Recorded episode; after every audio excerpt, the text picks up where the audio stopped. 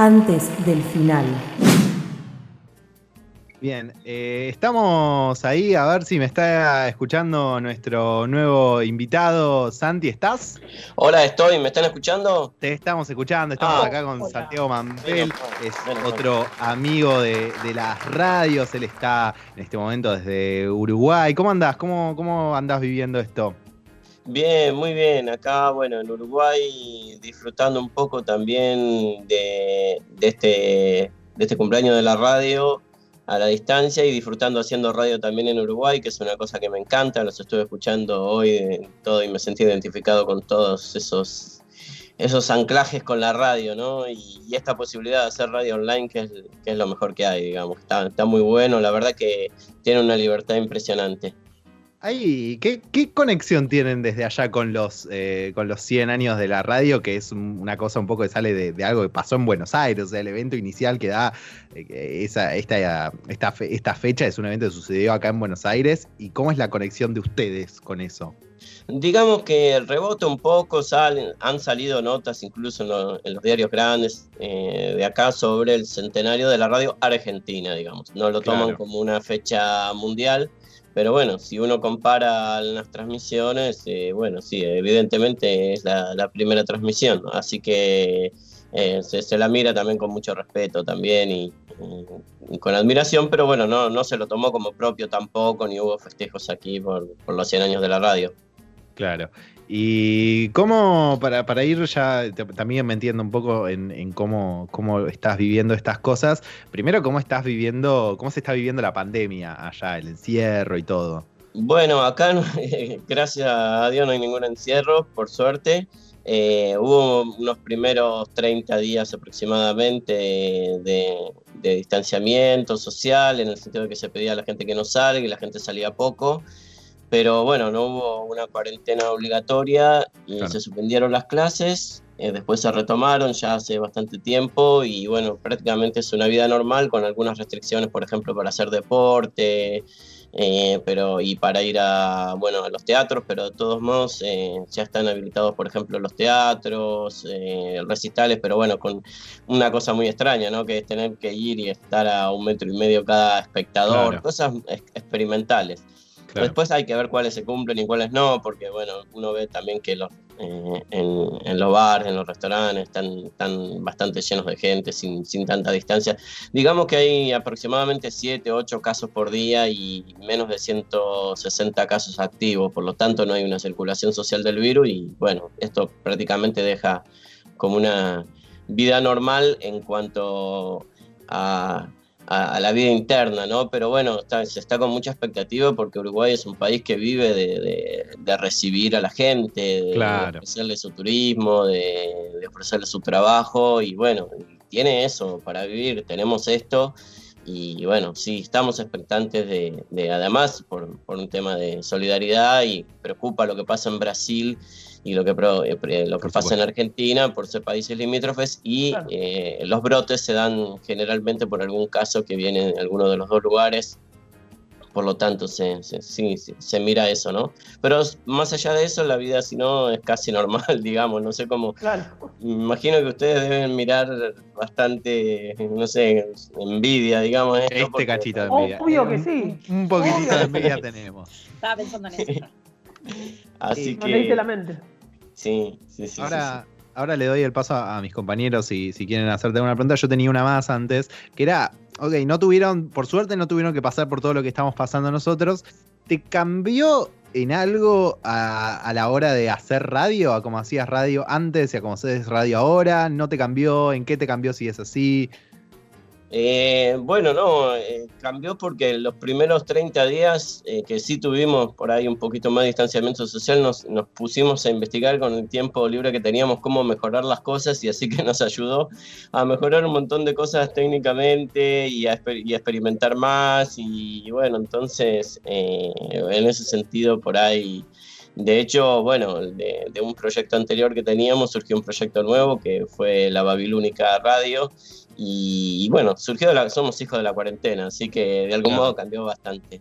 Eh, pero bueno, está, siempre he tenido trabajos también en radio de, de aire, que es, muy lindo también, es siempre espectacular poder ir al estudio.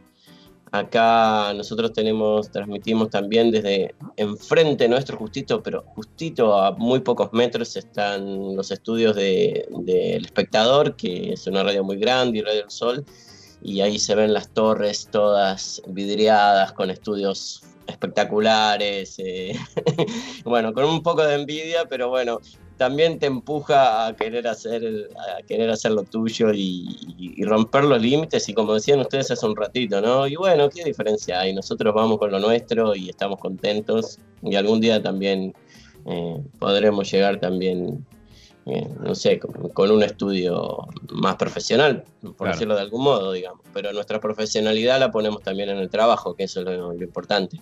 Seguro. Pablo Aguirre te pregunta, Santi, eh, con respecto ahí al, bueno, al, radio online, ¿cuál es la importancia que se le da en Uruguay? Eh, ¿tiene, ¿Tiene mucho, o sea, tiene con qué competir, por así decirlo, con, el dial? Eh, ¿Es más under como vendría a ser acá? ¿Cómo, cómo está allá el tema de la radio online? Eh, digamos que, sigue siendo under, eh, hay algunos proyectos y están buenos, siempre están buenos, la verdad que no, ahí es como que uno baja un poco el, cambio también de, la competencia, pero bueno, también hay, hay mucha cosa, bueno, que no, al, menos a mí no me gusta o, no, no, tratamos de hacer eso también, y bueno, se usa también la radio para, para cualquier cosa, ¿no? Para ponerse a hablar, para bueno, no sé, no sé cómo ejemplificarlo, porque no quiero hablar de lo demás, pero digo, falta todavía, digamos, ese, ese espacio. Y después también la mayoría de las radios eh, comerciales salen también online, entonces la gente se acostumbra y va, y va en el bus eh, escuchando la radio online. prácticamente es muy, común eso. Y después aquí la radio tiene, tiene otro ritmo, en eso se siente mucho, es más profunda porque, por ejemplo, las entrevistas son más largas, las eh, sí, hay más repreguntas, y a veces a uno que está acostumbrado a ese palo y palo que es la radio argentina, que aunque estés, aunque sea una radio local, digamos, de, de, una ciudad, yo he vivido en Mendoza, he vivido en Rosario, he vivido en Junín y bueno, en todos lados parece que aunque estés en un lugar chico tenés que ir al palo con la radio, ¿no? Y bloque y segmento y entra y un movilero, por ahí el movilero está en la puerta ahí entrevistando, pero esa cosa de ritmo que tiene la radio argentina es distinto acá y bueno, se disfruta también porque por ejemplo los segmentos de historia de la música en la radio de Uruguay son mucho más, más copados y hay radios especializadas que están muy buenas también transmitiendo eh, contenido y ganas de contar historias está bueno eso. Sari. Hola Santi, ¿cómo estás? ¿Qué tal Sari? ¿Cómo estás? Muy contento de, escucharte. Bueno, yo estoy devolviendo una gentileza porque Santi me ha invitado a uno de sus programas a charlar un poquito de literatura. Y yo lo que te quería preguntar era, vos hablas de los cambios y hablas de la distinción entre una radio por ahí argentina y una radio uruguaya. Y yo pensaba esto de, ¿qué es lo que para vos permanece en el tiempo o unido al formato? ¿Qué es lo que no desaparece de la radio en cualquier lado? Porque, porque la Babilónica, digamos, también tiene programas que traspasan el océano. Sí, sí, sí, eso, eso es lo bueno. Yo creo que lo que no cambia, yo creo que de algún modo ya se las van a ingeniar, espero que no, pero tiene una libertad distinta la radio. Es mucho más difícil de editarla en vivo. Yo puedo decir algo acá que a ustedes no les guste y bueno, ya lo dije.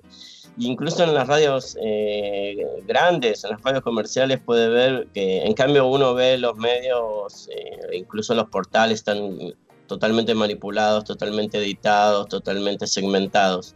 La radio es mucho más difícil, me parece, o al menos es mi, impresión, tengo ganas de creer eso, ¿no? Que cuando uno entrevista a alguien en vivo, y bueno, ya lo dijo, ¿viste? Después lo puedes editar y puedes decir lo que quieras atrás, como pasa, ¿no? En muchas radios que si alguien justo la pega y dice algo copado, después eh, si, no corresponde a lo que quieren decir eh, los periodistas, eh, tratan de ensuciarlo, pero al menos lo dijo, digamos. Creo que esa espontaneidad que tiene la radio está buenísima.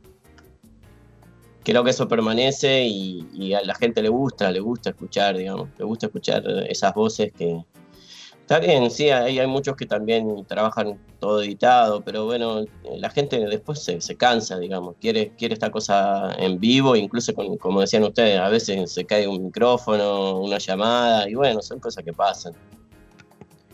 Ya, ya, ya, para ir casi cerrando la charla, quería preguntarte un poco, bueno, eh, de cierta forma, también para vos, 100 años de radio. Em, ¿qué, te, qué, te da la radio? ¿Qué sentís que todavía que, la radio tiene, que, te apasiona? Eh, que te tiene ahí haciéndola tanto como, como, lo laburás vos y que, eh, qué, qué, objetivos tenés todavía, qué dificultades todavía querés poder superar con, con la radio. Y la fantasía siempre llegar a más gente, ¿no? No sé por qué, pero tenemos esta fantasía.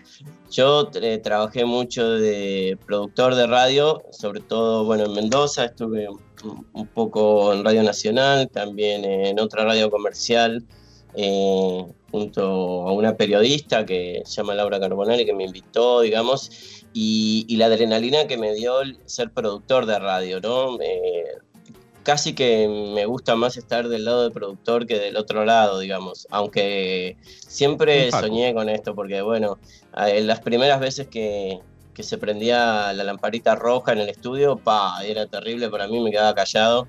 Eh, y después, bueno, uno se va un poco soltando, pero lo que es la producción, o sea, yo también doy, soy profesor de medios eh, audiovisuales y, claro, trato de transmitirles eso.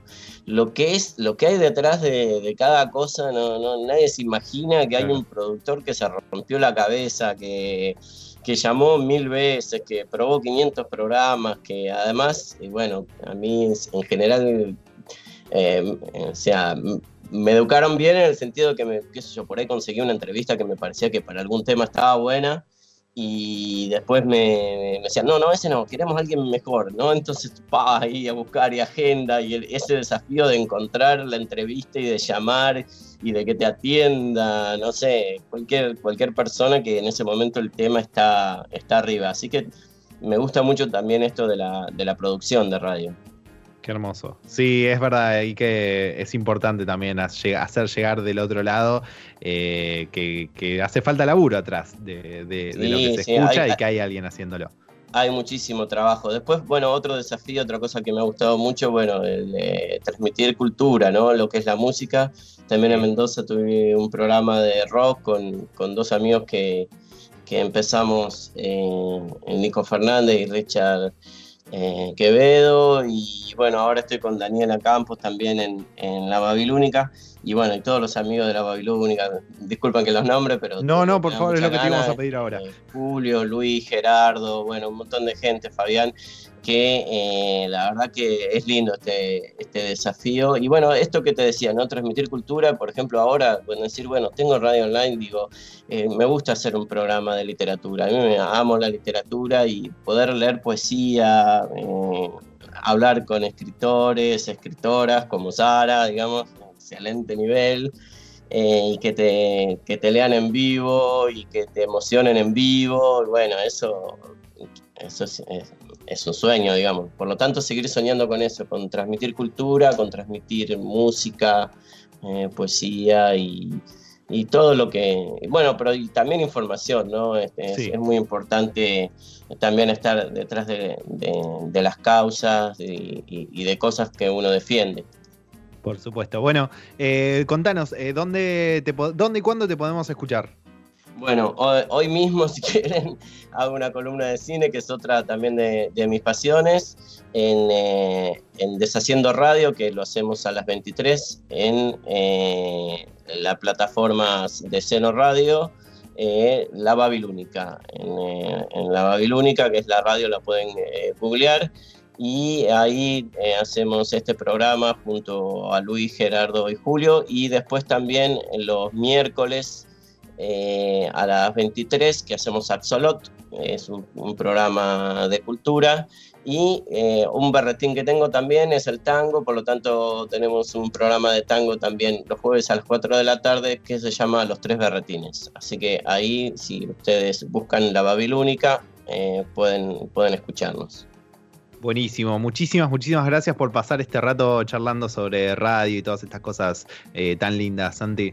Bueno, muchísimas gracias a ustedes, gracias también por dejarnos nombrar eh, nuestro proyecto y bueno, mucha suerte, yo también los escucho, también los busco los busco para escucharlos eh, cuando quedan los podcasts subidos.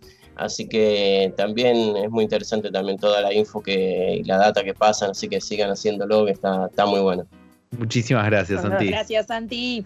Gracias. Nos escuchamos. Esto que escuchaste en realidad es un programa de radio. Antes del final. Encontranos todos los domingos de 19 a 21 en radiomonk.com.ar.